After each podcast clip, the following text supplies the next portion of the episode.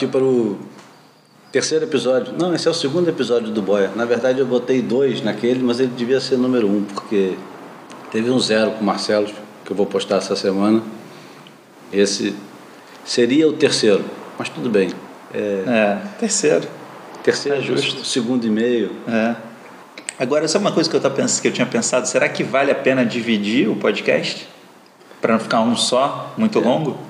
Eu acho que não. Isso, isso é, uma, é uma questão que eu acho que é muito de educação do, do ouvinte, do né? cara que está ouvindo. Ah, Porque ser. ninguém mais tem tempo de passar uma hora ouvindo nada. E é chato você ficar uma hora ouvindo qualquer coisa. Até disco, hoje em dia, o nego não escuta o disco inteiro. Mas você escuta uma música. Você escolhe Mas esse a é música. Ponto. Se você divide, o cara, pô, já ouvi o primeiro e o segundo bloco. Aí, uma semana depois, ele vou ouvir o terceiro. Com uma hora não dá para ele falar assim, parei no minuto 44, vou lá no 44 continuar. Mas é automático, né? Acho que no SoundCloud e. Ah, e, se você para, quando você volta, ele. E no ah, iTunes, ele volta no ponto que você estava. Ah, não sabia. Você, se você der, eu sou ignorante da tecnologia. Se você der stop, eu acho que ele volta depois no ponto onde você estava. Perfeito. Então, eu eu tá acho. Resolvido. E, e eu, eu concordo que os podcasts são longos. Os que eu escuto são muito longos. Eu aproveito para escutar quando eu estou indo para fisioterapia de bicicleta, aproveito para escutar quando eu estou lavando louça ou Uhum. cozinhando. Eu também. dizer, tem que aproveitar pra- Quando eu tô fazendo café da manhã, não sei o quê. Essas são as melhores horas para escutar. E a gente tem que reeducar o pessoal a, a passar uma hora ou sem fazer nada, ou fazendo alguma coisa e ouvindo o, o que os outros têm para dizer. Se interessar, né? Se não interessar também, vai ouvir outra coisa. Música é, É. bem mais é, confortante do que ficar escutando dois caras conversando sobre surf. Mas tem uns assuntos que são, se não são fascinantes, pelo menos são interessantes, né? O primeiro assunto que, que a gente escolheu é o anúncio da aposentadoria do Derby, que foi é, anunciado no Gold Coast Bulletin. O, o bid é lá. O, o bid é originalmente de Strad, Stradbroke Island, que é um pico super remoto, né? Que tem pouquíssima gente. Que você tem que nadar para atravessar aquele canal ali cheio de tubarão. Tem altas ondas, né? Altas ondas. Tem altas ondas, mas o BID hoje em dia mora no Gold Coast. O que tem de interessante nesse assunto é que o BID anunciou praticamente com um ano de antecedência que ele vai se aposentar já sabendo o que, que ele vai fazer daí por diante. Ele anunciou que para de competir na, na WSL e em março ou abril de 2018, depois da etapa de, de Margaret River, e vai se dedicar integralmente à equipe olímpica de surf australiana. Ele foi convidado pelo diretor do Surfing Austrália, que é, é a entidade máxima da, do surf australiano, Andrew alguma coisa. Ele foi convidado para ser o técnico, mas não é bem técnico. É como se fosse um, um gerente geral que Aqui no futebol, se fosse comparar, seria um técnico, né? É o cara que administra, ou, ou talvez o gerente de futebol, não sei. Ele Forma o time, né? Vai escolher o time, vai treinar o time e vai começar a, a treinar com dois anos de antecedência o time para o formato que vai ser a competição na Olimpíada. Que isso que é o mais engraçado de tudo. Eu acho até que talvez tenha uma coisa interessante no sentido de o formato, até onde eu entendi, não está totalmente definido, tá? Não está claro ainda qual formato, né? Eu acho que isso ainda vai ser uma. Eu não sei se vai ser uma guerra, mas vai ser uma discussão grande. Isso, mas esse é o ponto que eu ia fazer.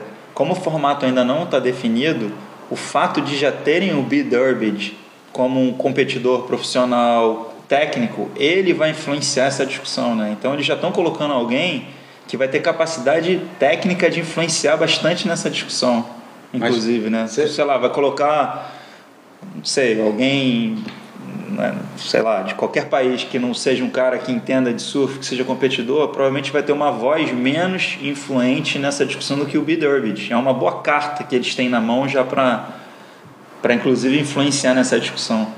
Um Acho- efeito colateral da decisão.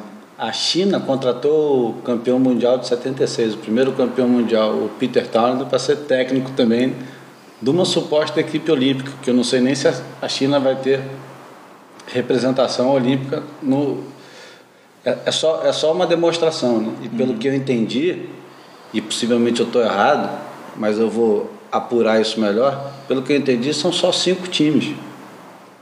São só cinco times, outros são dez times com cinco surfistas. E os times são bem, não são delegações enormes, como é na, na Olimpíada normal, por exemplo, se fosse atletismo, esportes, né? Não é todo mundo que vai, são poucos. Eu acho que o, surf, como o tênis, eles têm obrigação de ter campeões mundiais competindo no, na Olimpíada. E também sei que são poucas delegações, então não sei se a China vai ter, vai ter equipe de surf, mas eu sei que os caras contrataram o Peter Townley. É, eu, quando eu penso no, no B-Derby influenciando a discussão do modelo, eu penso no B-Derby pensando no time que ele tem na mão, imaginando, sei lá, ele vai ter o Mick Fanning, é, imagina se os campeões mundiais forem, tão importantes, vai acabar tendo o, o Joel, um time pequeno, ele já, em teoria, tem um time que não é tão modernista, que então o cara acaba influenciando para um formato que beneficie o time dele, natural, não tem nada de errado. Por exemplo, se o Brasil chega com Medina, com o Felipe Toledo, é, o Mineirinho, aí joga em todos os pontos, mas é um time muito mais moderno, agressivo. É, assim, o cara moldar de alguma forma já o formato para o time dele se sair melhor, eu acho que é mais ou menos isso que ele vai estar tá olhando, né? E eu acho que uma coisa interessante, interrompendo, no, pensando no Bidurbid, que a gente começou com essa conversa do Bidurbid ter se aposentado antecipadamente, já sabendo o que ele vai fazer, é interessante, é, é interessante pensar em quem é o Bidurbid, né? Que figura é essa no tour? É como um cara com a idade dele, que é um cara jovem, né? Razoavelmente jovem, deve ter 35 anos, eu acho. É um pouco mais jovem que eu. É, já tem essa cabeça de o que, que ele vai fazer depois, etc. E, e, e eu tenho uma sensação de que essa turma é, do circuito mundial ou esportistas em geral que são muito bons, mas não são os melhores, eles têm que estar sempre tem uma educação natural de pensar como ele sobrevive do esporte, porque como ele não é a estrela, que as coisas vêm naturalmente para ele, ele a carreira dele inteira, não é nem de agora, assim, imagina, ele desde quando ele tinha vinte e tantos anos, ele tinha que imaginar, pô, com o surf que eu tenho, da maneira como é, com as características que eu tenho, como eu faço para sobreviver no tour? Como é que eu passo bateria? Como é que eu ganho dinheiro? Como é que eu arrumo patrocínio? Quais são os meus pontos fortes? Quais são os meus pontos fracos? O cara tem que estar. Tá, ou ele é um cara extremamente competitivo, como o Kelly, né, que faz essa reflexão muito intensa desde sempre, ou muitas vezes ele é o cara mediano que é obrigado a pensar nisso. Eu, quando era surfista, quando foi minha breve carreira de surfista profissional, brevíssima, eu olhava muito para o Renan Rocha, por exemplo. Era o cara que eu achava que era meio que o meu caminho. Eu não era um cara super talentoso, era um bom surfista. Alto, né? Como você. Alto, com porte físico semelhante, com surf mais ou menos semelhante, né? Nunca fui um surfista muito moderno, mas via no Renan um cara que com essas características conseguiu ter uma carreira muito bem sucedida de surfista profissional, né? Conseguiu viabilizar a vida dele como surfista profissional. E para mim era assim, tem que entender muito direitinho essas variáveis para você conseguir sobreviver nesse mundo de alta competição. Enquanto que outros caras muito talentosos não, não necessariamente estavam passando por essa mesma reflexão. Então acho que o Bid, o Bid vem meio desse ponto, assim. Por isso eu entendo ele um cara, eu acho que é um, um olhar correto escolher ele, né? É, mas eu acho que ele, assim, ele faz esse movimento porque ele sempre teve que pensar sobre isso. É, eu não sei nem se ele chegou a pensar nisso e, e, já foi se apresentando ou se aconteceu simplesmente. Mas o fato é que o, o Bid é um, é um grande estrategista, sempre foi um grande estrategista. Exatamente. E como o Renan também era um grande estrategista. Uhum. O Renan era um surfista, um competidor excepcional em, em onda pequena, né? coisa que era pouco provável com um cara do tamanho dele. Numa época que os, os surfistas no circuito mundial, eu acho que a grande maioria era de mais baixo, né? Totalmente. Não era tão alto quanto ele. Mas Não, o, eu, o, Bid, eu... o Bid, ele, ano passado, enquanto ele estava machucado, ele machucou é, a pelvis, né? Ele quebrou, teve hemorragia fratura. interna, teve fratura, foi, foi seríssimo. Ele ficou mais de um ano fora do, do circuito, e durante esse tempo que ele ficou fora do circuito, cabe dizer que ele foi técnico do John John no ano que o John John foi campeão mundial. ele era o cara que estava por trás do John John, sem trocadilho, estava por trás da, da estratégia do John John, ou, ou do time do John John, para ele é, superar o, o, o, desejo que ele tinha de surfar sempre de, de forma extraordinária e passar a ganhar a bateria até ser campeão mundial. Ano passado, acho que o, o John John, assim como a gente a está vendo esse ano, o, o Julian e o Jorge, eles estão. Eles, os caras estão surfando durante os campeonatos 70%, né? Uhum. Eles não estão surfando 100%, uhum. igual o Felipe Toledo. O Felipe Toledo vai 90, 95 e se der para 100, ele vai a 100. O Medina também, eu acho que de vez em quando ele vai a 80, 90, 95. O Mineiro está sempre também, quando ele pode.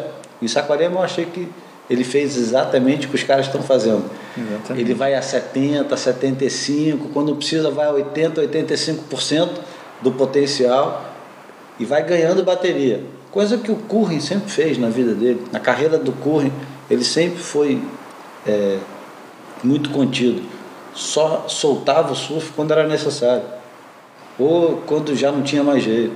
Ele não, não é. era um cara que saía soltando o surf. E o Bid, eu acho que ele ele por ser um grande estrategista e por ter passado é, pela experiência de ser técnico do, do John John no passado, ele deve ter despertado a atenção do pessoal lá do Surfing Austrália. Com certeza. Aqui no Brasil, quem seria o, o técnico ideal para a equipe brasileira? Um cara que reunisse a, a virtude de ser um bom, um bom estrategista, o cara que seja de fácil convivência, né? Porque para administrar um time ele precisa ter.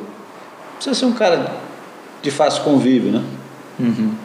Ele precisa. Bola baixa, né? No ele precisa. É esse, né? Um cara é, bola baixa, assim. Ele precisa ter um grande poder de administração, né? Ele precisa administrar. Administrar uma equipe não é só administrar os egos, né? Você precisa escolher a hora que o cara vai pegar a onda, precisa conter o cara quando ele está disposto a fazer alguma coisa que você não gostaria. É igual um técnico de futebol. Tipo, no treino, não é para você dar uma entrada no cara. Não é no treino, não é para você tentar dar o, o aéreo mais é, absurdo da tua vida. E, e, e, sendo no Japão, a gente já tem uma ideia de que tipo de onda vai ter. Uhum. Não vai ser nenhuma surpresa. Não vai ter é, não, apontar o nome não, é, não me é tão óbvio, mas é, eu acho que tem uma conversa do papel do técnico, que é um pouco o que você estava dizendo, que ela é porra, incrível, né? O podcast do Chris Gallagher é muito bom. É muito bom, muito bom. Vale, vale muito a pena ouvir, assim, porque eu acho que é muito elucidativo a maneira como ele enxerga o surf. Tem alguns pontos que são muito interessantes. Essa história de o cara segurar ou usar o que ele tem de. Assim, você estava falando essa história do cara que contém um pouco do surf dele. O Léo Neves, que é meu primo, né? Então, é, assim, a gente tem a mesma idade, a gente cresceu junto, competiu junto a vida inteira. Ele sempre teve como estratégia de bater. Sempre não, acho que ele passou a usar isso mais velho. Ele percebeu que a primeira onda, ele não solta o surf. As primeiras ondas, ele só vai soltando o surf dele ao longo da bateria, porque ele entende que ele obriga o juiz a colocar o surf dele numa régua mais alta quando ele surfa uma onda comedida no início da bateria, mas é uma boa onda. Então, se ele consegue tirar do juiz numa onda bem surfada, mas comedida, um 6,5, 7, na hora que ele solta o surf, ele já obriga o, o grupo de juízes a subir a escala para 8,5, 9. Então, ele, de certa forma, entende que ele controla é, o julgamento. É, é quase um efeito inverso, né? É, ele acha que consegue influenciar a escala de julgamento com surf, com, como ele vai desenvolvendo o surf dele na bateria. Essa é uma lógica que eu nunca tinha que eu nunca tinha me dado muita conta depois que eu ouvi ele, ele falando. Eu falei, cara, nunca tinha, nunca tinha parado para pensar assim. Tem tanta variável, né? Porque às vezes, conforme o teu adversário, você vai moldando a tua estratégia. Às vezes, se você sabe que o teu adversário é pior de frontside ou melhor de, de backside, você tem sempre que deixar ou o cara pegar a onda primeiro, ou você pegar a primeira onda para deixar claro se tem ou não tem distância. E você vê que isso é, é sempre é mais evidente quando tem um cara que usa mais a borda e um cara que dá mais aéreo. Que é um pouco da tema do Chris Gallagher, né? No podcast que ele falava, ele, ele, gastou muito tempo falando sobre a bateria do Jory Smith com o Filipinho, né? Uhum. Que o Jory perdeu. E ele falava pro, pro Jory, conversando, ele falando, não adianta você ir para os aéreos, porque o, o cara que estava entrevistando ele até faz a provocação de que ele acha que o Jory está segurando surf. E tá. É, que o Jory sempre foi um cara progressivo e tal, e que a gente não tem visto essa progressividade no Jory. Mas aí o, o Chris Gallagher até diz, ele fala, numa bateria contra o Filipinho, ele ser progressivo é muito risco e vai ser um progressivo pior do que o Filipinho faz. Então ele vai jogar no mesmo jogo do Filipinho, só que ele faz pior com o Filipinho com maior chance de dar errado. Então é melhor ele mudar a estratégia e ir para o rail game, que ele faz na cabeça dele melhor do que o Filipinho e demonstrar as diferenças e, e ir por essa estratégia.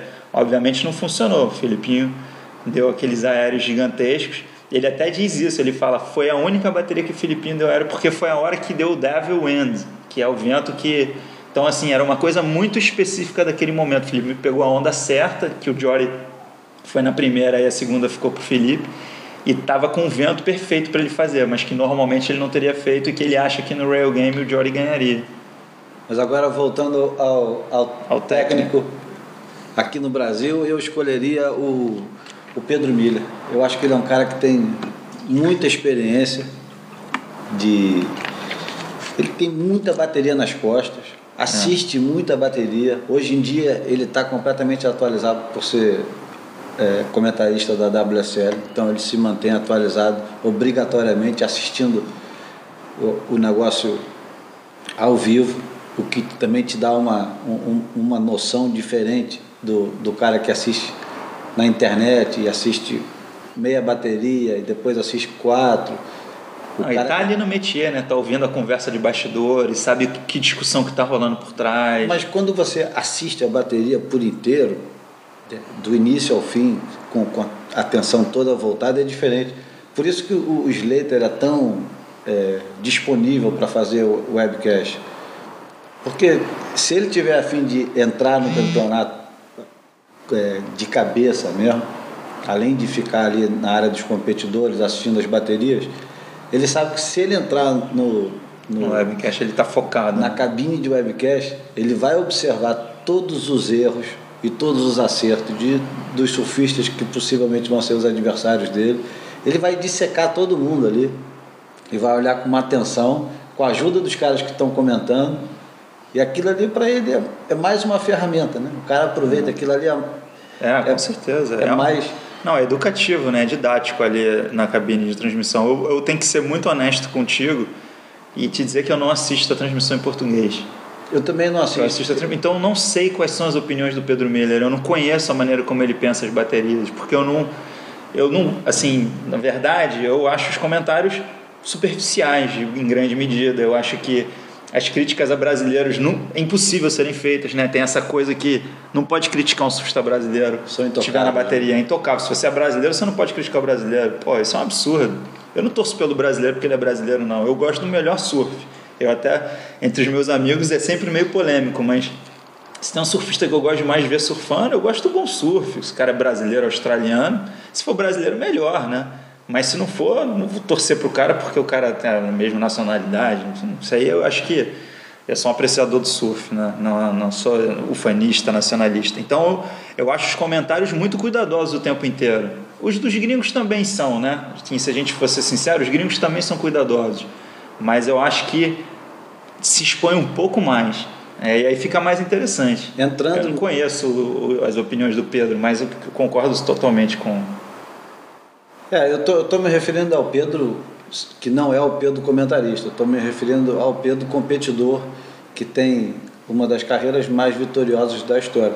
Ele e o Peterson são os caras que acho que tem mais títulos aqui no Brasil. Lógico que tem um Picuruta que conta longboard e, e, e tudo mais. Mas o, o, o Peterson, que aliás foi técnico do, do Adriano durante um bom tempo. Eu assisti um campeonato uma vez aqui no, no Rio, do lado do Peterson, fiquei perguntando para ele como é que era. Porque eu acho que eles são muito parecidos, o Mineiro e o Peterson. Você acha? Eu acho que eles são muito parecidos, assim, de. Não tenho essa impressão. Pa base aberta, o, o estilo sempre foi criticado, surfa mais de fundo, mas são caras que têm uma vontade impressionante de, de melhorar e, e não é só a vontade, né? O cara vai melhorando, né? Tem muita gente que tem vontade, mas não trabalha isso. Mas o mineiro é, um, é uma águia, cara. Ele presta atenção em tudo, nos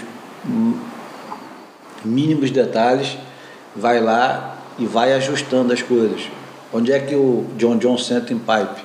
Eu vou sentar do lado do cara, vou ficar três horas do lado dele, ele vai pegar 20 ondas. Eu não vou pegar nenhuma onda, vou ficar sentado do lado dele, mas vou saber exatamente onde ele senta e quais ondas não, eu acho ele que vai. o Mineiro é totalmente isso. Eu acho até que tem esse ponto que é muito interessante, também voltando um pouco ao podcast do Chris Gallagher, o Mineiro colocou uma referência muito clara né, na, na, maneira de pensar, porque todo mundo quando vai falar, o cara quer ser campeão mundial, não sei o que, o Mineiro é um exemplo. Né? Assim, quando o Chris Gallagher pensa no Jory Smith, um dos exemplos que ele usa é o Mineiro. Você não precisa ser ultra progressivo, etc, etc, para ser campeão mundial. Você tem que conseguir passar as baterias, tem que ser consistente, tem que fazer a coisa certa. Então, é, o Mineiro colocou uma referência para todos os surfistas, eu acho, do Tour, que você não necessariamente precisa ser o cara ultra talentoso para ser campeão. Né? A gente sempre soube disso, mas eu acho que como veio a geração do Kelly Slater, depois Andy Irons, Mick Fanning, né? mesmo o Parco, são caras que são uns, uns, talentos muito fora da curva.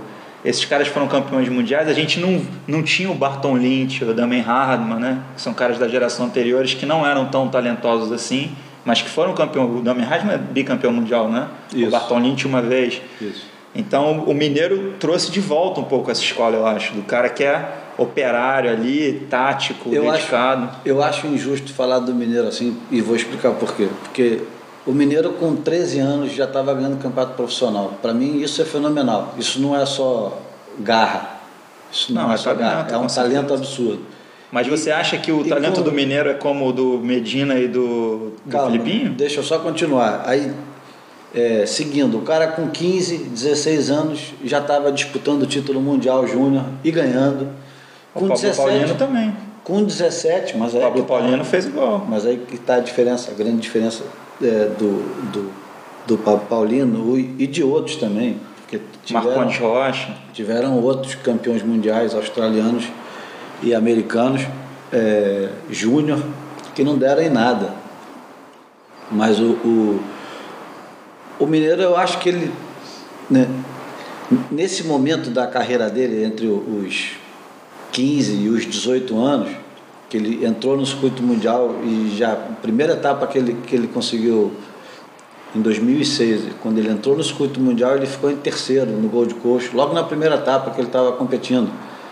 Ele estava tão focado em ser o melhor competidor que ele podia ser que ele esqueceu de, de trabalhar o surf. E não tinha ninguém do lado dele para dizer, cara, segura um pouco o braço para cá, para dentro, assim, bota o ombro um pouquinho mais baixo, fecha um pouco a base. O, o, o grupo que estava em torno dele só estava preocupado em formar um, um competidor. É lógico que ele passava um bom tempo no Havaí e viajava para pegar onda boa. Tipo, ele gastou muito tempo surfando onda boa, né? Acho Sim, que o surf. Muito mais tarde. Ele foi se adaptando mas da muito, maneira como ele encontrou, como todo surfista faz, né? Mas muito medida. mais tarde, quando ele passou a ir, ir buscar a onda perfeita e esse aprimoramento, nos últimos cinco anos. Se ele tivesse feito isso no início, como o Gessé fez, como o. Deixa eu ver quem mais fez isso. O Igor ele fez isso não que os caras tenham um surf muito mais refinado do que o mineiro, não tem.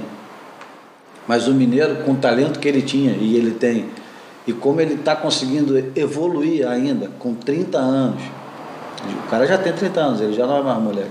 É, mas é um não, cara. Eu não consigo colocar ele no mesmo, no mesmo nível de talento do Medina, do Filipinho. Eu acho que tá mais para a comparação original que você fez com o Peterson.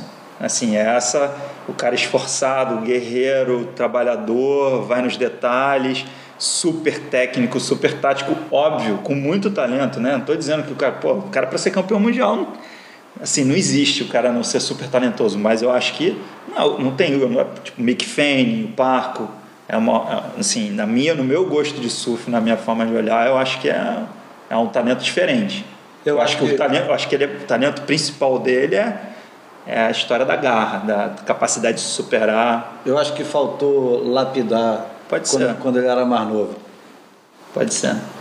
Mas, enfim, o Pedro eu acho que seria um bom técnico pro. No fundo, assim, até o que eu acho é o que Renan seria um bom técnico É, também. Eu, acho, eu falaria o Renan, porque quando a gente mencionou o Renan antes, eu trouxe o Renan para conversa antes, quando eu queria, tinha inspiração de ser surfista profissional, o cara que, o único cara que eu realmente esperava o que estava fazendo para assistir bateria era do Renan.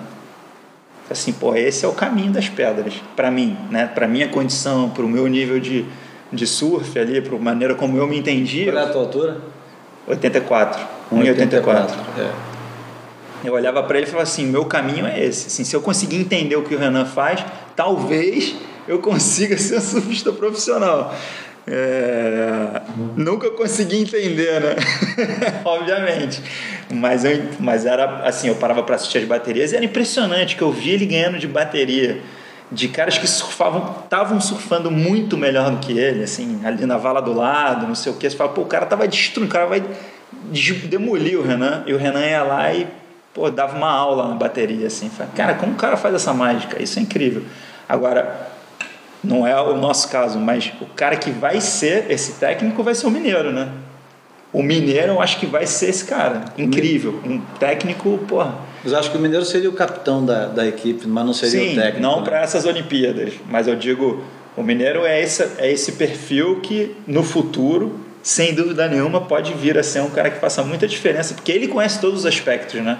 Todos. Do surf profissional. A, a, a atenção que ele tem com, com os detalhes, tirando os detalhes técnicos, os detalhes estatísticos e tudo mais.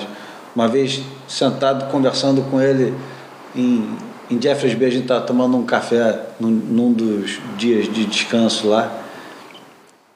E aí, por acaso, surgiu o. su- surgiu a situação do cara, em vez de ficar em 17, ficar em 33. Aí o mineiro falou: não, mas são tantos pontos, por causa de cento e tantos pontos, o Jadson deixou de se classificar no passado. Ele sabia quantos pontos o 35 colocado no circuito mundial precisava para fazer. A atenção do cara era, era muito mais global do que só os cinco primeiros do mundo. né? Não, aquelas coisas que se fala muito no WQS para se classificar, mas pouco se fala no WCT, que é quantos pontos em média precisa para o cara ser top 16? Quantos pontos em média precisa para o cara ser top 5? E quantos pontos normalmente é o campeão mundial? Assim, pouco se fala nisso, né? Mas tem, um- verdade. tem uma estatística ali. Tem um número de pontos que se você alcança, dificilmente você não é o campeão mundial do ano. Se você olhar para trás, você vai ver todos os campeões mundiais. O menor número que um campeão mundial fez de pontos foi X, óbvio, se o número de etapas, se o, o circuito continuar no mesmo formato. Você vai saber. Então o cara vai mirar ali. Pô, essa é uma coisa que eu acho que o mineiro tem na cabeça. Assim, ele sabe quantos pontos para ele ser top 3, quantos pontos para ser top 5, quantos pontos para ser top 16. Isso, assim, essa régua deve, deve funcionar muito bem. É, isso o Medina também tem na cabeça, acho tudo certinho. Será? Eu acho que É, todos eles. deve ter, né? Eu acho que todos os caras que estão ali en- entre os dez primeiros sabem direitinho o, o que, que precisa. Porque o Medina é fascinante por isso, né? Assim, o cara é um talento animal e com uma gana, uma vontade, assim, de, de como a gente comentou sobre ele no, no último podcast, mas assim, eu sempre me impressiono muito com, com ele, assim, com essa energia e com, com a vontade de competição, de competidor, assim, que é até o, voltando de novo ao Chris Gallagher, ele fala que a turma não tem, né? Assim, ele, ele, conta uma história que eu, eu falo muito aqui do Arpoador até, uma coisa que eu uso como referência, que ele, ele fala do Jory, é, ele fala muito da escola de surf, né? Assim, essa história também da Califórnia. O cara tem uma escola de surf que o legal é ele surfar bem, é surfar elegante, né? Todo mundo admira se ele estiver surfando bem. Então ele cresce com surfar bem, surfar elegante. Isso é o suficiente, né? É, a escola de surf que a gente cresce é, pô, você tem que ganhar campeonato. Óbvio que vicia por um lado, porque te deixa... Eu acho, até no meu caso, assim, pô, competi desde 11 anos, comecei com 11 anos, né? Todos os campeonatos amadores, Rio, São Paulo, não sei o que, brasileira, mas não sei. Com certeza meu surf ficou viciado pelos juízes. Eu não acho que eram bons juízes. Então eles me viciaram de uma forma negativa, porque eu sempre fui competitivo, queria vencer as baterias, entendi o que os juízes queriam que fosse feito e eu fazia o que eles é, demandavam. Então limitou muito o meu surf, mas te treina uma história de, de ganhar campeonato, de ter vontade de ser campeão, né? Assim, quando Mas cara- hoje em dia eu acho que é, o pessoal já não está mais preso a isso. Só Não, está né? preso a isso quem precisa ou quem quer. Quem precisa, que é o pessoal que enxerga no surf uma saída para ganhar a vida. E o pessoal que tem, tem, tem Não, mas muita é que eu acho que é a história muita- da escola, entendeu, Júlio? A escola é essa, meio. A escola é, é uma escola de competição. Por exemplo, aqui no Arpoador, é uma coisa que eu sempre falo: o Pikachu é o, é o nosso novo talento, É né? o xodó Aqui no da Arpoador, galera. O xodó da galera. Pô, super talentoso e tal. Um dia a gente tava surfando, eu virei para ele e falei assim: Pikachu, é, meio paroquial, né? Essa conversa aqui, mas é, acho que ela vale para outros lugares, porque acho que a dinâmica deve ser a mesma. Eu falei para ele: esquece o meu surf, esquece eu- o Leonel surfando, esquece eu surfando, esquece o Fabiano Passo surfando, que era que é a turma da minha geração. Esquece até o Simão surfando, que, pô, para mim é o maior surfista que, que o arpoador já produziu, eu acho isso mesmo, o melhor. É, porque você tem que surfar em cima do lip. A gente surfa trocando de borda, dando batida de backside, ele também é regular, né? Todos esses que eu mencionei são regulars. Não se vicia, porque é difícil, você fica olhando o cara surfando, você acha que ele está surfando bem, você vai copiando ele, mas eu falei para ele, o meu surf não me levou a lugar nenhum há 20 anos atrás. Se você se referenciar em mim para surfar aqui, pô, a tua chance vai ser esquece, me apaga, tenta olhar e não me ver. e pensa como os outros caras fariam. Agora, se tivesse uma escola moderna, que eu acho que tem em Saquarema, né, com Raoni e com Léo, principalmente, a, a garotada já vem com outro approach. Então, acho que essa história da escola de surf, ela, ela é muito forte, assim. Aqui no Arpoador acho que tem uma história de competição, o Pikachu tá ganhando um monte de campeonato e tal, mas eu acho que ele não tem essa característica progressiva que os garotos de Saquarema têm por estarem numa escola do Léo do Raoni.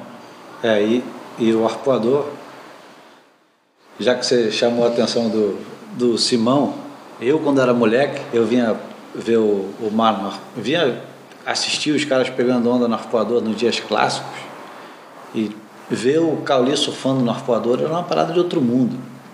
Era de outro mundo. Progressista, né? A cavada que ele fazia, cara, sacou? Quadrada. Ninguém surfava quadrado naquela época, todo mundo surfava com linha e era muito importante ter linha. E o Cauli ignorava essas coisas, cara. Ele queria era bater reto, e tu escutava o barulho da porrada na areia.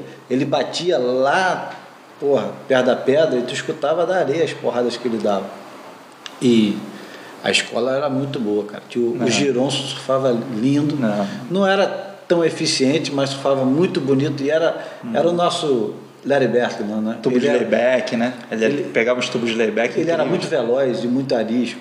O Felipe Castejar, cara, surfava com power e com estilo que era também uma coisa fenomenal. Tinha os caras aqui no Arpoador, era, era um era um show de surf ficar vendo os caras pegando onda aqui.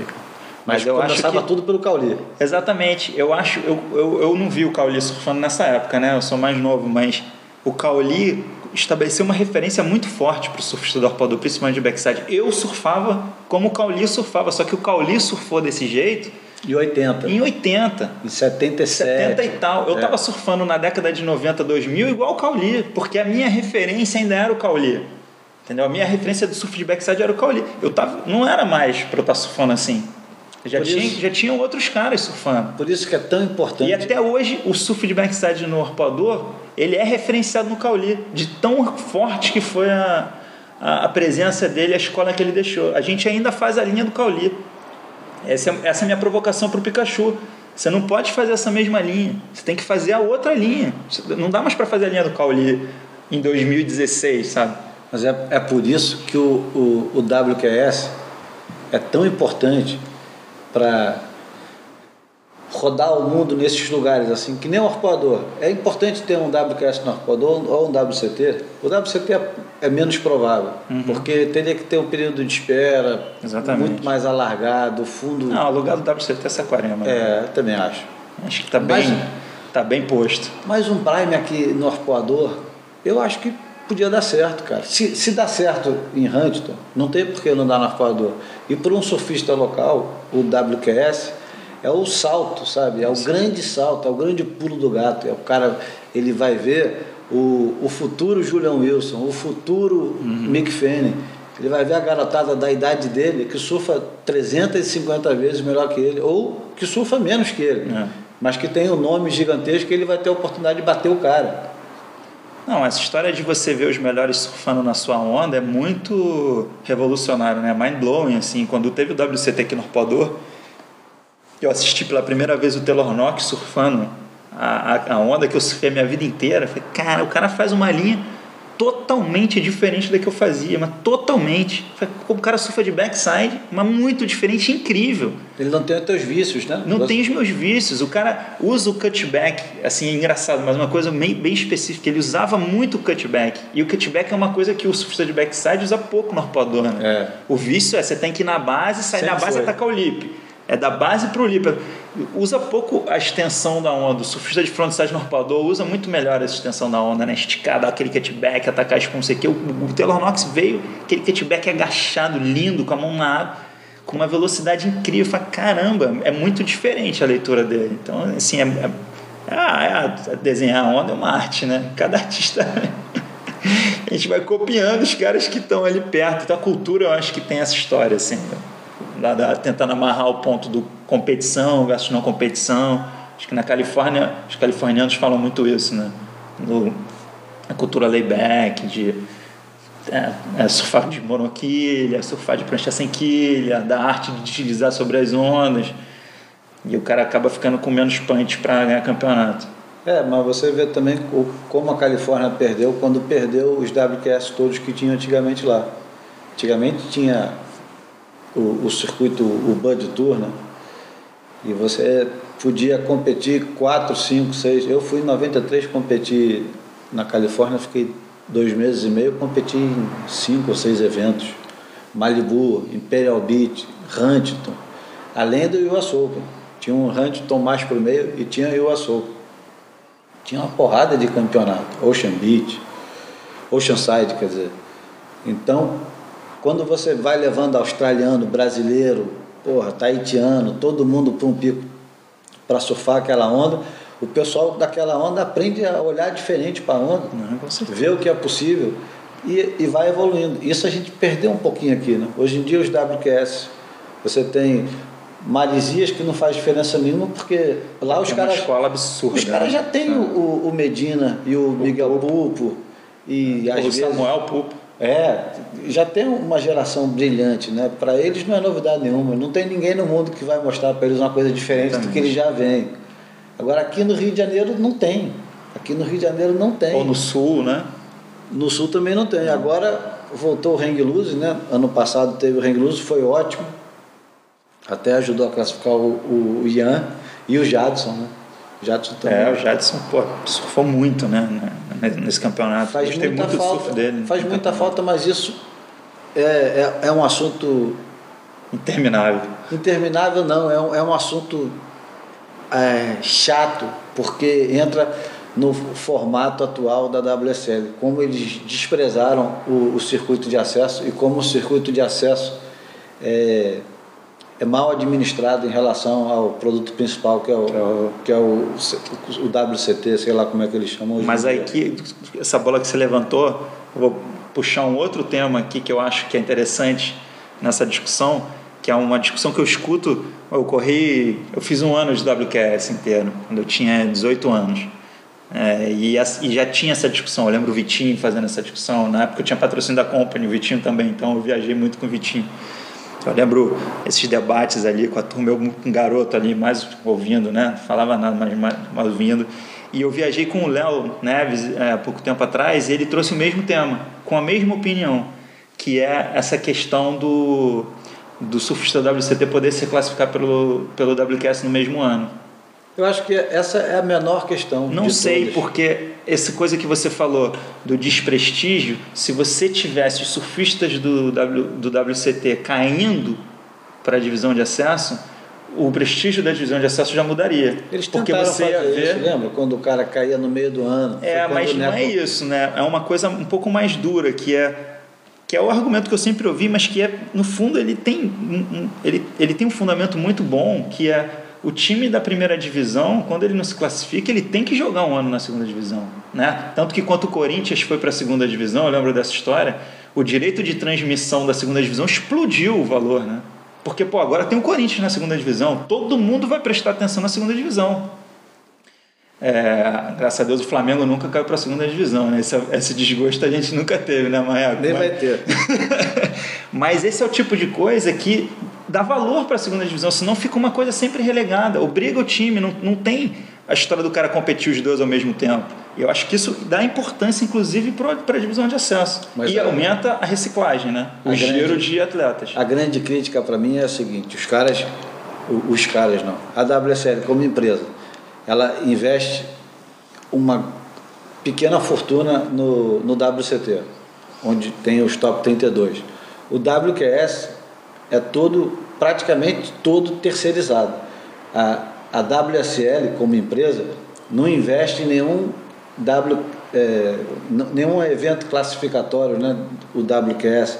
Ah, Não tem- vamos usar as terminologias que a É, gente conhece, né? Para facilitar. Não tem nenhum Prime, por exemplo, que eles banquem em Raglan, na Nova Zelândia. Ah, a WSL vai fazer, junto com, a, com, com o governo da Nova Zelândia, vai bancar um, um Prime na Nova Zelândia, em Raglan, ou se não vai bancar um Prime de volta em Trestles, vai bancar um, um 6 mil no Marrocos, sabe? Para melhorar o circuito mundial de classificação, melhor- melhorar o WQS, dar mais visibilidade, porque quanto melhor as ondas forem, os caras vão ficar é, mais bem preparados, que a grande crítica sempre é que o cara chega lá e ele não está preparado para pegar chopo, Jeffries, pipe, não está preparado para nada. Então, a, a WSL eu acho que se preocupa muito pouco com o produto, com o segundo melhor produto deles. O terceiro, Não, eu acho que o segundo problema- melhor produto é o, o Eu entendo o teu ponto, mas eu acho que o principal problema é a dificuldade que é de acessar o principal produto, né? Porque os, os surfistas do, do, do, do WCT são muito protegidos pelo, pela estrutura de competição, eu acho. Sim, mas o cara eu- entra no WQS Prime no último round. Eu assim, acho- é muito difícil.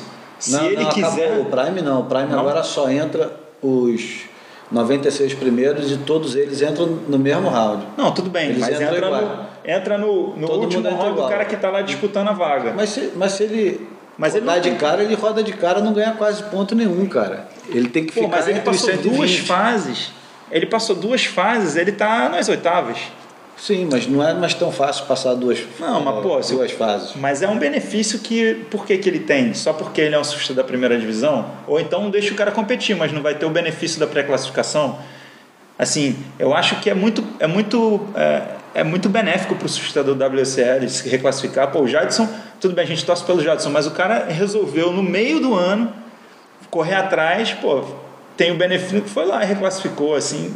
É, mas eu, eu, Eu, eu sei, ainda- eu, eu, prefiro, eu acho que seria mais interessante forçar a turma a cair e dar mais giro. Eu acho que o, o WQS seria um grande produto se os caras soubessem é, embalar melhor, igual eles conseguiram embalar o WCT. É, você as coisas tem, que a gente está falando não são antagônicas, né? Elas não vou- são excludentes. Você tem o, Iago Dora, você tem o Griffin Colapinto, você tem os veteranos que nunca conseguiram entrar, Mitch Coleborn, que já deve estar Mas com é quase isso, não 30 consegui, anos. é difícil, né? Sim, mas o, É muito o que eu protegido dizendo, você. O que eu estou dizendo é que isso é um grande produto. Tanto que a gente tem um- um- uma série inteira aqui no, no canal off que é os caras É. seguindo o circuito WQS, tentando se classificar, e isso já é suficiente. Coisa que o, o Bocão e o Antônio fizeram durante anos no Sport TV, Uhum. na cobertura do WQS. Era exatamente a mesma coisa. Não, e para e as cidades receber um QS é muito legal, né? Porque você recebe 100, 100 competidores, 120, mais os seus agregados. O WCT são 30 e tantos, compe- 38, né? Sei lá. Mas imagina que legal, cara, você ter surfista de 15 até 35 anos num evento. Pô, 35, Marcos? Estica essa 35. corda aí, pô. Não, não, acho que não tem gente mais velha Pô, o Kelly tem 40 e Não, tantos. mas- Deve ter, cara. Mas no WQS não tem. Deve ter. se o WQS fosse em ondas espetaculares, tipo Filipinas tem um WQS, mas se a, se a WSL colocasse mais tantos mil dólares para o negócio virar um, um Prime e, o, e, a premiação fosse um absurdo. O Léo tem mais de 35 e corre umas WQS. Eu fui ah, com ele, né? Eu corri é uma etapa do Peru. É. Mas é de vez em quando, assim, perto de casa. É, isso aí. Eu estou falando. O, a Vera. Eu estou falando da Vera porque os Primes só correm os ah, 100 sim, primeiros. Perfeito. Só corre os 100 primeiros. Você tem que ter ficado entre os 100 primeiros no ano anterior para poder ganhar o privilégio de, de correr o campeonato, os Primes. E aí, talvez, se você tivesse ondas muito boas, espetaculares, você teria o Slater, o Mick Fanning, o Julian Wilson, o Medina, de vez em Mas quando. Mas foi isso que eles tentaram com o Prime, né? Eu lembro que a ideia era essa, trazer os melhores WCT Mas eles ignoraram, desde, desde que a WSL pegou o, o circuito mundial, o, ignoraram o, Prime. o WQS foi encolhendo, encolhendo, encolhendo, e hoje ele é bem pequenininho, sendo que eu acho que são cinco ou seis Primes no ano inteiro. Não. O cara consegue dois resultados novos aí está tá, tá classificado. Agora, Mudando um pouco de assunto aqui, porque a gente falou um pouco do surfista mais velho, não sei o que, 35 ou mais. Aquele tema que a gente tinha falado antes do, dos caras que viram free surfer e o primeiro free surfer profissional, né? Que era o Gary Green, né? É, o, o Trex fez um. Não sei se a gente quer mudar de assunto. Não, boa, boa, boa. Mas porque me veio isso na cabeça. Esse assunto é muito bom, assim, porque tem, Pode ir. Tem, esse assunto é muito bom porque tem a entrevista no Tracks que você mandou do Gary Green, que foi o primeiro cara surfista, free surfer contratado, né? Free surfer profissional, considerado. Considerado, é, assim.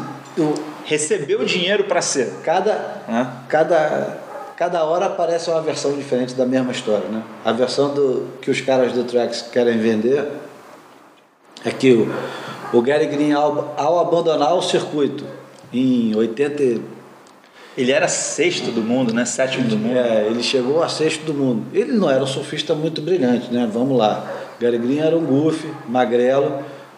Tinha um perfil parecido com o teu, não porque uhum. é magrelo, mas porque é bem alto, surfava com a base um pouco mais aberta. O bem alto até o Jory já derrubou, né? É. Um 84 bem alto já caiu, caiu por terra. O, o Owen, né? O Owen, tem o Owen também, é, exatamente, verdade. O Owen é incrível. Mas, voltando Mas no o, tema do Gary Green. O Gary Green abandona o circuito e ele dá a sorte do, do patrocinador dele, a Ripco, ter contratado o Derek Hind para uma nova empreitada da empresa, que era uma coisa completamente nova, que era um conceito que não existia ainda no surf, que era a busca, né, o search. E os caras, a partir daquele conceito que era em busca da onda perfeita, coisa que supostamente teria acontecido, teria começado com o Endless Summer, uhum. sei lá, 20 anos antes, 25 anos antes. E aparece um, uma vaga de surfista viajante. E naquela época ainda não existia o free surfer, né, eu acho. Wayne Lynch era um pouco isso, não era? Aí é que tá. Se você for buscar o free surf, o, o, o cara que não tem compromisso com competição desde o início, para mim o primeiro vai ser o Mickey Dora. O Mickey Dora foi não, o cara não, mas que... Era, mas a gente está falando um cara que foi competidor e fez a transição para ser um surfista. O cara que passou a ganhar dinheiro para pegar onda sem compromisso nenhum, além de só pegar onda. Isso. Sem ter obrigações de competição. O free surfer moderno, isso. não o free surfer romântico. Isso, Porque isso. o Lynch ganhava as roupinhas da Quicksilver, mas eu duvido que ele ganhava dinheiro para uhum. ser um, um ermitão, pegando onda no, no sul da Austrália, no oeste da Austrália, Indonésia. O Jim Banks também largou tudo e foi só se dedicar a Desert Point, dizia que era amante dele, né? Ele ia para lá e acampava, ficava meses só esperando a onda quebrar. É, mas o, o Gary Green supostamente foi o primeiro cara a receber salário e ter o compromisso de ir em todas as viagens. E aí os caras criaram uma equipe que era, era integrada por todos os competidores que eles tinham na época, que era o Frank Oberhausen, que era sul-africano, né? sul-africano, talentosíssimo, mas péssimo competidor, né? Péssimo competidor, eu competi com ele bastante até. Deu muita coça nele, Gil? Não, não, a gente nunca competiu um contra o outro, mas estava dos mesmos campeonatos, uhum. porque a África do Sul tinha uma geração muito boa nessa época. Tinha o Gordon Turnbull, um nome esquisito, um cara que teve um acidente de carro, mas que surfava muito bem. Tinha o Noel Ram, que surfava lindo. Tinha o, os dois irmãos, que depois um foi para aquele Mundial de Onda Grande, um cara bem baixinho, parecia com o Derek Roy, esqueci o nome dele, tinha o cabelo rastafari. Os caras tinham tinha o Just Strong, que era campeão europeu. Era, tinha, era, era uma geração boa. Mas tinha na equipe da, do Desert era o Tom Curren. Não podemos esquecer, né? O Tom Curren que tinha abandonado o circuito, estava naquele, naquele ano Meio sabático. Limbo, né? É, estava tava experimentando, né? É. Tinha o Frank Oberhaus, tinha o Gary Green, tinha o Demi Hardman e tinha o Shane Basham e o Chris Davidson. Chris Davidson. Shane Basham não lembrava. O Shane Basham. Acho que o Shane Basham estava nessa brincadeira. será? Eu acho que estava. Eu lembro do Chris Davidson. E eu lembro também de um goof do lá de União que pegava bem também. Boris Letexia. Boris Letexia, exatamente. E aí os caras passaram a procurar ondas perfeitas. E foi quando o Sony Miller foi contratado para fazer os filmes The Search e começou a campanha que era só escrito Desert, o logotipozinho da e da onda, onda perfeita, né? da Ripco e impressionante como esse conceito marcou a marca, né? Assim, é, definiu muito mudou o surf, né? É, mudou completamente mais do que a marca, é verdade. Mudou completamente, mudou completamente o surf. O surf. Abriu, a, abriram novos negócios para um monte de gente. Por exemplo, o, aqui no Brasil abriu o, a chance do do Burri, do Pedro Milha, do Heraldo, Sim. de fazer exatamente a mesma coisa pela Headley. É. E caçar a onda perfeita com um cara filmando. É, quando eu penso na história do Desert, a minha, o meu olhar de, de mercado assim me faz pensar é, que a Quicksilver quebrou, a Billabong quebrou, a Repicu não, né? O quanto esse tipo de campanha realmente reflete uma, uma, uma, cultura da empresa, assim, né? Os caras lançaram essa campanha que é uma campanha é, core, né? Assim, uma coisa que falava muito forte para o surfista e seguem vivos, assim, empresa saudável e tal, enquanto as outras é, quebraram, né? Assim, será que realmente tem uma, um DNA? Assim, a campanha é tão forte que me leva a pensar, ou me sinto hoje muito mais identificado com a Hip Cool, Hoje, pô, não tem patrocínio, não sei o quê. Mas eu vou lá, tem uma roupa da Ripco e uma roupa da Blabão da Quicksilver, eu compro da Ripco. É, é, engraçado, assim, é uma coisa que o, o Desert teve esse efeito em mim, é, pelo menos. Mas a partir daquilo, a Quicksilver e a Billabong cresceram muito graças àquilo também, porque... Mas aí cresceram fora de controle. A né? Quicksilver investiu no Indies Trader e fez aquela grande viagem com o ano sabático também do Slater uhum. e Tom Carroll, né? Também fez o filme com, com Don King. Enfim, a Billabong também fez as empreitadas mas elas se agigantaram e foram para o mercado financeiro, foram, abriram o, o, É, a gente só tem que tomar cuidado em achar que o rabo balança o cachorro, né? O cachorro é que balança o rabo, né? É, as marcas que as marcas elas têm as empresas, né? Não vou nem falar de marca, mas as empresas têm uma ambição de crescimento muito grande. Quando ela quer crescer uma coisa que é necessária é capital, e a maneira mais barata delas conseguirem capital é ir no mercado financeiro, porque o mercado financeiro é onde está o pool de dinheiro disponível para elas acessarem. Então não é que o mercado força elas a fazer alguma coisa. Não, eu digo. Elas eu vão disse, ao mercado. Disse que elas foram para o mercado. É. E, não, e mas a, aí é quase que a, a gente fala assim, o mercado fez elas tomarem decisões não, erradas, não é isso? Não, a Ripco foi a única que não foi. Exatamente. Por quê? Mas isso que me diz o mas ela não foi porque parece que ir ao mercado é a decisão errada, né? Assim, quase como se a gente pensasse isso. Mas no fundo é o que, que levou as empresas a irem ao mercado. A Ripicu não achava que era necessário tomar esse dinheiro emprestado para crescer na magnitude que as outras queriam. Então ela não foi ao mercado porque ela tinha uma filosofia de administração da empresa diferente. Ela achava que funcionar daquele jeito, no tamanho dela e crescendo organicamente aos poucos, era a forma mais saudável. As outras achavam que podiam acelerar esse processo de crescimento e foram pedir dinheiro ao mercado. Assim, porque parece que ir ao mercado é o que ocasionou é, o, o, o, a, a, história mal sucedida, mas não é verdade. O que causa é, são as, as ambições incorretas ou as ambições que você não é capaz de entregar. É, que é a história dessas empresas. E depois que foram ao mercado e tiveram que empregar gente que não era do meio e fazer é, vários erros administrativos durante os últimos 10, né? 10 anos, vamos lá, 10 ou 15 anos. É, 10, 15 anos. Adquiriram um montão de, de empresas e perderam uma grana preta, né?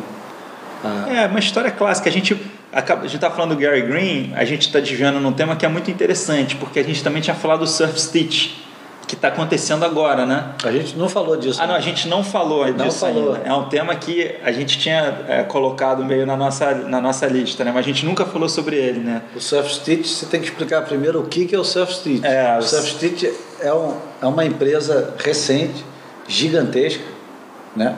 Que comprou a preço acho que comprou barato, né?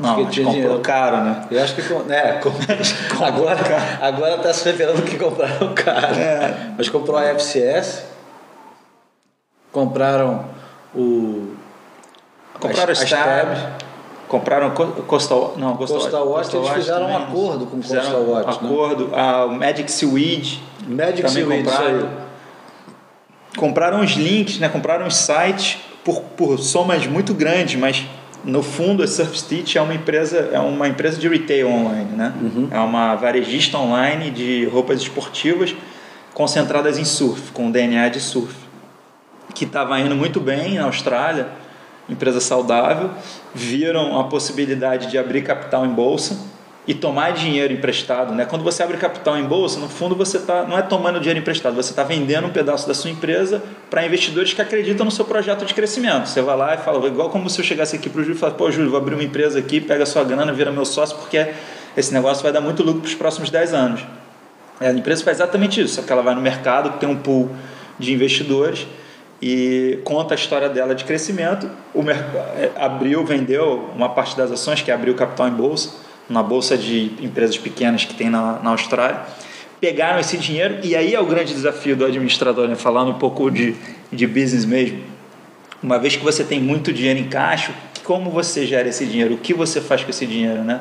Quais são as aquisições que você vai fazer que vão realmente gerar valor para sua empresa, que fazem sentido para sua empresa? Então, pô, os dois garotões que eram os fundadores se viram com essa quantidade bastante grande de dinheiro em mãos e saíram comprando um monte de coisa ao mesmo tempo né, todos os sites pagando qualquer preço. Então, o, que, o, o resultado disso foi que a empresa não conseguiu aumentar seus resultados na mesma magnitude que ela passou a ter de capital. Então, assim, quando ela era uma empresa pequena de capital pequeno, o resultado era condizente com o tamanho dela. Resumindo, quando ela ficou em muito três anos, o, a ação dos caras que valia, valia um três... Dólar, é, chegou a dois e pouco, dois e poucos dólares. Quase Eles fizeram dólares. a emissão em um dólar, chegou a quase três dólares. E agora está valendo quanto?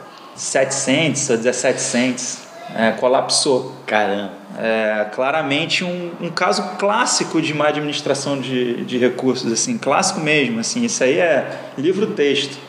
O cara pegou o dinheiro, alocou mal, não gerou valor. E agora tem um problema, porque como ele pagou muito caro nas empresas, eles estão achando que teve. Eles estão achando, né? Os investidores estão achando que teve fraude, inclusive, né?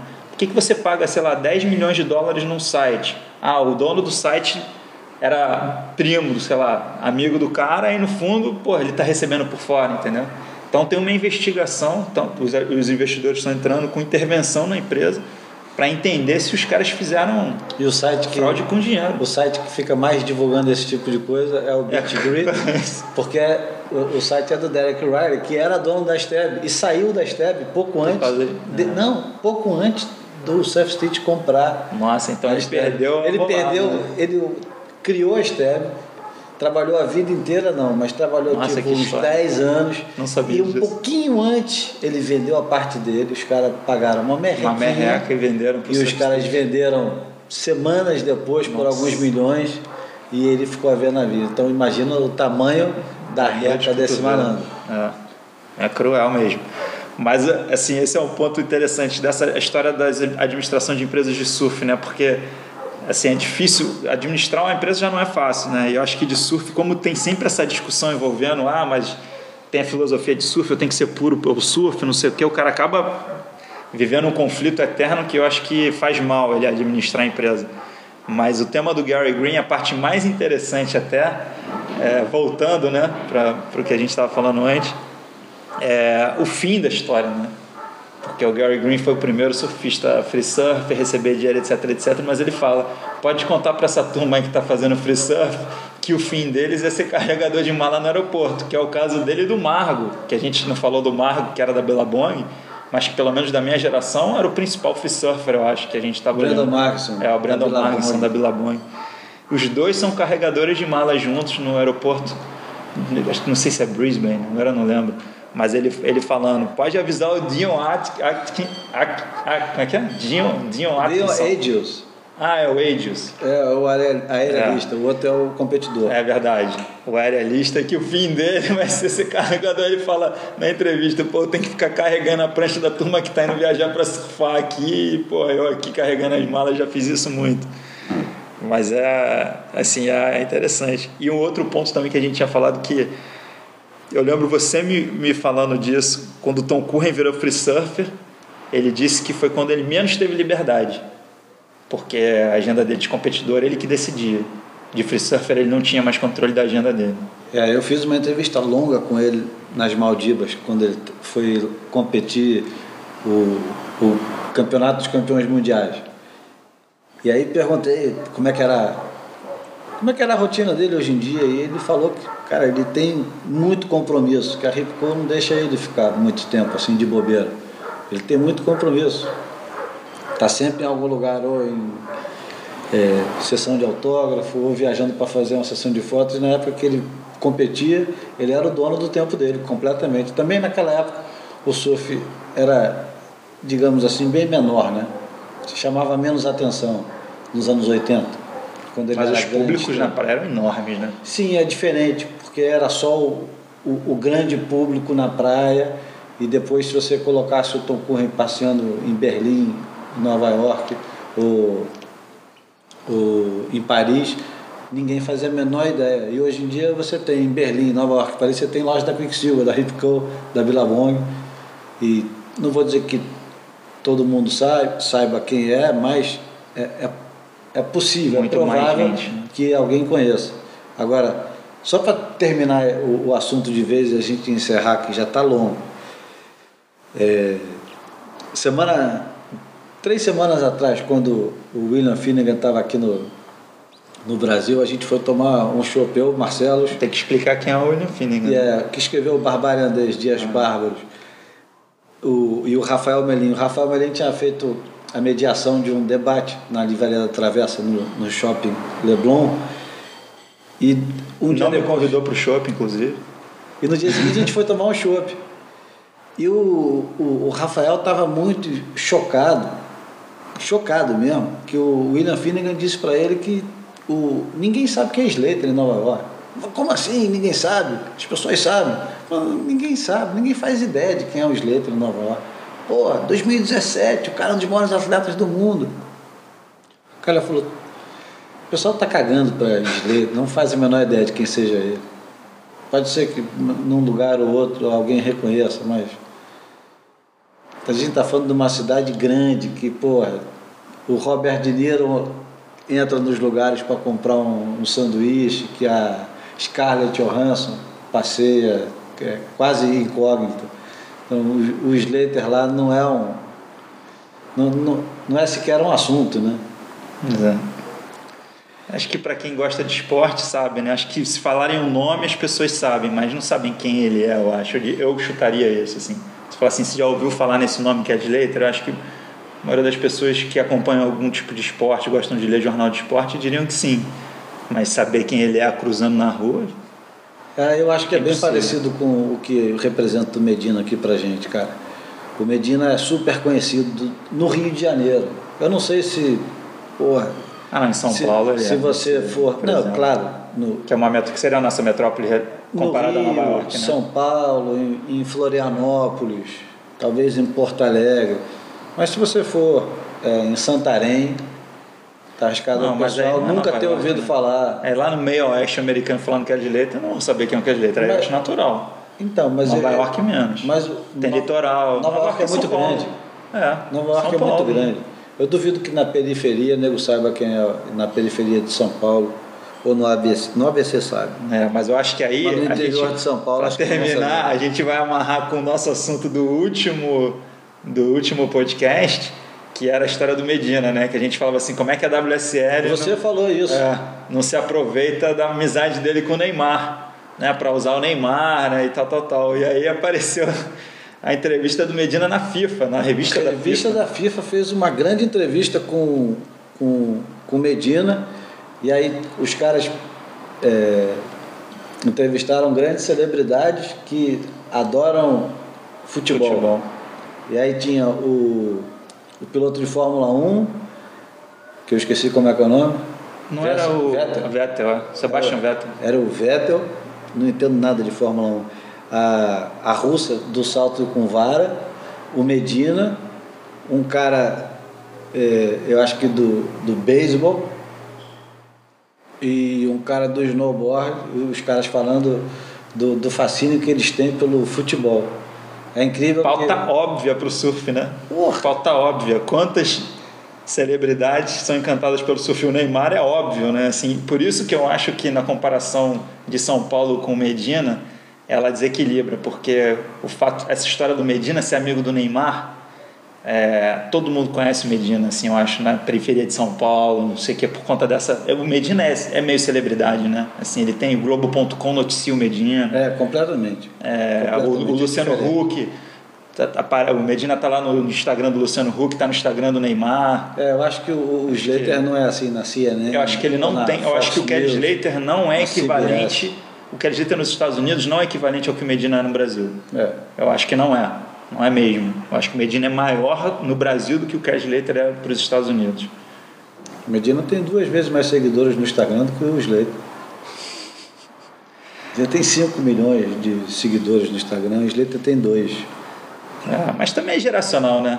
Se a gente falar assim, o Medina é um cara jovem, é, o Kelly Slater tem 45 anos, eu, eu diria até por outra ótica, eu faria, pô, olha o Kelly Slater, um cara de 45 anos tem tantos seguidores no Instagram, até, eu, eu até chegaria a fazer esse argumento, assim, o Medina, pô, o cara jovem, é a geração dele, né, é, é um instrumento dele, é a maneira dele se comunicar, me parece mais óbvio o, o Medina ter mais seguidores mesmo, assim, do que o Kelly.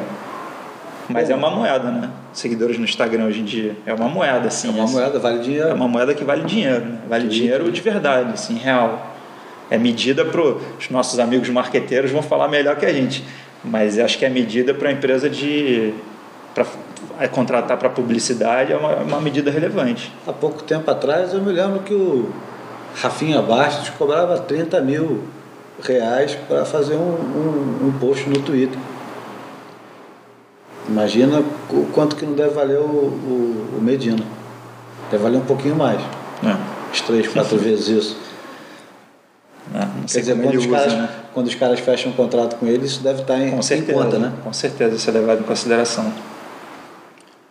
Bom, vamos encerrar por aqui. No próximo episódio do Boia, eu acho que a gente já vai ter é, já vai ter passado pelo por Trestos. Trestos começa quando? Eu não sei. Não lembro, vai ter que chamar a ajuda dos universitários. Ou Trestos, ou no mínimo um eu estou pouquinho. da- ansioso por esse campeonato de trás. Você está ansioso?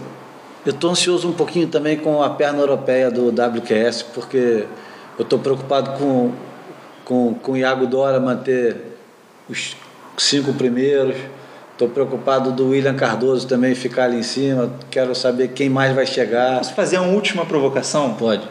O que, que você acha? Você acha qual efeito você acha que tem a WSL querer o Iago Dora no WCT? Porque eu acho que depois do campeonato de Saquarema, isso ficou óbvio, né? Convidaram ele para o campeonato seguinte e todos os comentaristas, todo mundo falou: esse cara vai estar no WCT nos próximos anos, ele tem um surf é, incrível, excitante, ele é uma figura excitante, o, o- a maneira como ele surfou o campeonato, né? O- as baterias como foram surfadas, aquela bateria com Medina, dramática, etc. tem uma vontade institucional, eu diria, de ver o Iago Dora surfando no WCT. Né? Eles gostariam de ver o Iago Dora surfando no WCT. Você acha que isso tem um efeito real para ele chegar, tirando a moral e autoconfiança, esse tipo de ah, coisa? Você tem que lembrar que a WSL está sempre querendo se renovar, né? E há dois anos, três anos atrás, eles estavam desesperadamente querendo o Danny Reynolds no circuito, convidando ele para a FIDE, para a França, para todos os campeonatos, querendo ele envolvido com o circuito. Por quê? Porque o Danny Reynolds era o surfista mais popular do mundo fora do, do circuito mundial. E eu acho que o Iago não é o, o Danny Reynolds, mas ele assume um pouquinho esse papel de, de estrela que está fora do circuito mundial. E, o, ele, é, ele é muito presente nas redes sociais. Para além de ser um surfista excepcional, ele é um cara que é, é conhecido no mundo inteiro ele é não, mas a, motiv a motivação do WSL querer o Iago Dora é a popularidade CT? dele não, também. Eu, eu concordo com você, a gente entende, mas você acha que isso tem um efeito prático? Eu digo, você acha que o julgamento muda na margem a favor do Iago Dora quando ele entra numa bateria do WQS? Essa é a minha, essa é minha provocação. Tá, eu acho, eu, eu não consigo imaginar é, o juiz aceitando esse tipo de coisa como não, se fosse eu uma. Eu não acho que é uma coisa eu entendi, forte, eu entendi. mas sutilmente eu essa entendi. história contamina assim o corpo de juízes, gera uma benevolência, uma boa vontade. Eu acho que tem que ter um embalo antes, entendeu? Se depois de um terceiro lugar em Saquarema tivesse um, um, um prime imediatamente, como até teve, foi próximo, mas não foi imediatamente, sei lá, Balito em seguida, e tivesse uma condição boa pro, pro Iago. Para além dele surfar pra caramba, tava a escada nego dar um empurrãozinho. Como aconteceu milhões de vezes com. Porra, com Mineiro, com Medina, com Toledo, com. É, deixa eu ver quem mais. Vou dar agora exemplos de estrangeiros. Com Jack Freestone, com Color pra caramba. O Color e o Canoa foram muito, não vou dizer que foram empurrados, mas foram ajudados. Né? Foram, foram não, ajud... uma bateria que Norpador no ajudados. WQS, o último WQS que teve na semifinal era o Color contra o Léo. Mas uma bateria deixa eu só completar, ajudados pela expectativa Isso. que Denguinho tem. E não, eu, eu não acredito no, que o, o juiz vai beneficiar a B ou C. Mas tem aquela expectativa que é construída durante o campeonato que se o cara não fizer nada de errado, ele vai. Uhum. Ele vai chegar. Mas o cara tem que ajudar. Isso. Porque a gente já cansou de ver um monte de gente que tem toda a expectativa, tem toda a estrutura, tem tudo, mas o cara não ajuda, não entra. Mas eu acho que esse consenso está construído ao redor do Iago, né? Assim, do todo mundo querer ver ele no WCT, né? É, e ele também, ele já está incluído num, num belo contexto que é o pai dele é técnico do campeão mundial de 2016, de 2015 é, técnico do campeão mundial júnior do ano passado. Então ele está entre campeões mundiais, o pai dele também é técnico da Tatiana Weston Webb. Então ele já ele está bem cercado. Uhum. O, ambiente conta muito, né? É, muito. Por exemplo, muito o Danny Reynolds voltava para casa, ficava lá em Ventura. E Ventura é um lugar que é pouco frequentado, os picos têm altas ondas e tem pouca gente dentro da água, tem um localismozinho mas não é um lugar igual São Clemente, super competitivo, com 450 surfistas muito bons.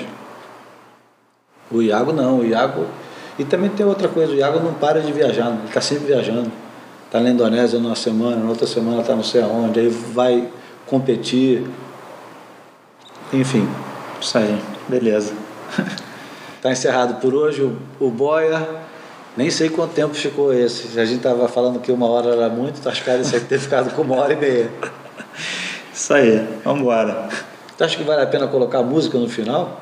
Music is the weapon. Music is the thing of the future. Music is the weapon of the future.